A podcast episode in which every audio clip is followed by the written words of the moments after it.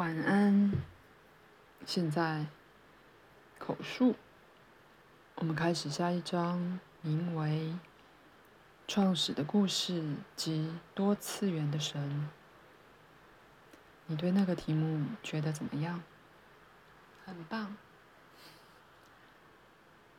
就如任何人的此生，是从那些超乎肉体所能轻易到达的隐蔽次元中升起的。就如他由无意识的源头汲取他行动的能量与力量。同样的，你所知的现今物质宇宙也是从其他次元中升起的。它同样在更深的实相界有它的源头，并由其中得到它的能量。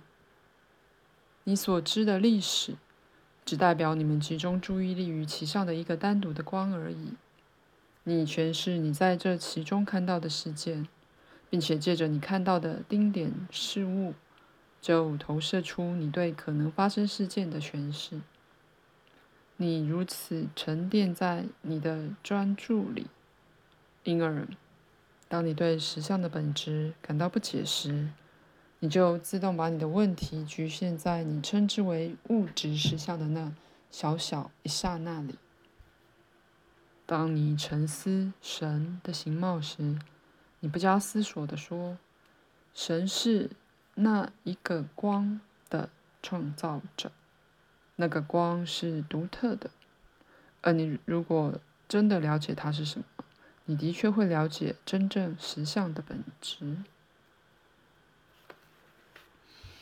你所认为的历史，只代表了无限可能性中的一条细线。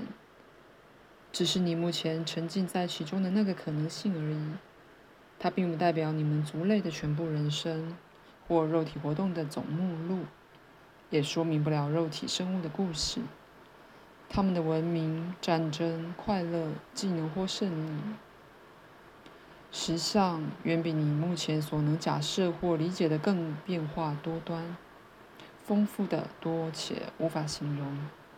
如你们所以为的，以及被你们科学家所分类的进化，只代表了进化的可能路线之一，也就是你目前沉浸在其中的那一个可能性。因此，还有许多其他同样合理、同样真实的进化性发展已经发生，正在发生或将要发生。全都在其他可能的物质实相系统内，可能的发展之多变化，无穷尽的可能性，永不可能出现在一个纤细的实相架构之内。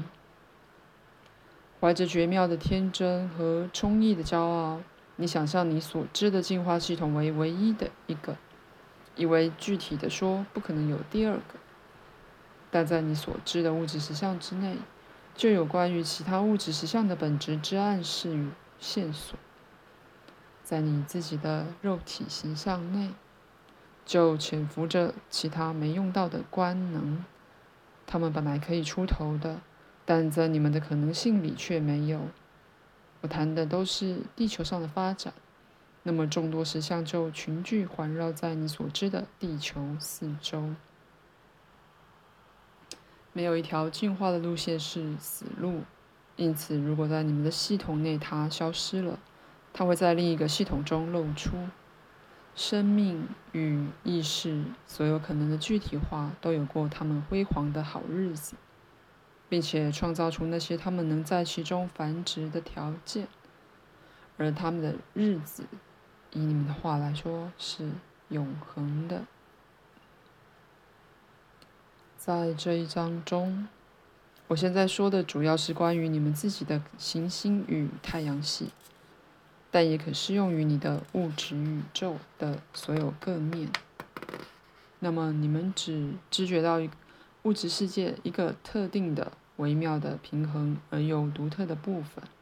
你不只是具有肉身的生物，形成血与肉的形象，砍在某一个特定的时空里。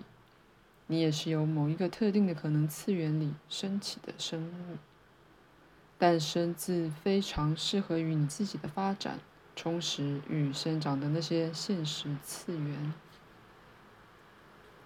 如果你如今对存有或全我的本质有任何直觉性了解的话，你会明白，它已把你放在一个可以实现某种能力、洞见与经验的地位，放在一个你们这种独特意识可以得到滋养的地位。在这多次元的环境里，你最微不足道的经验都会引起比你的脑子所能想象的更大回响，因为。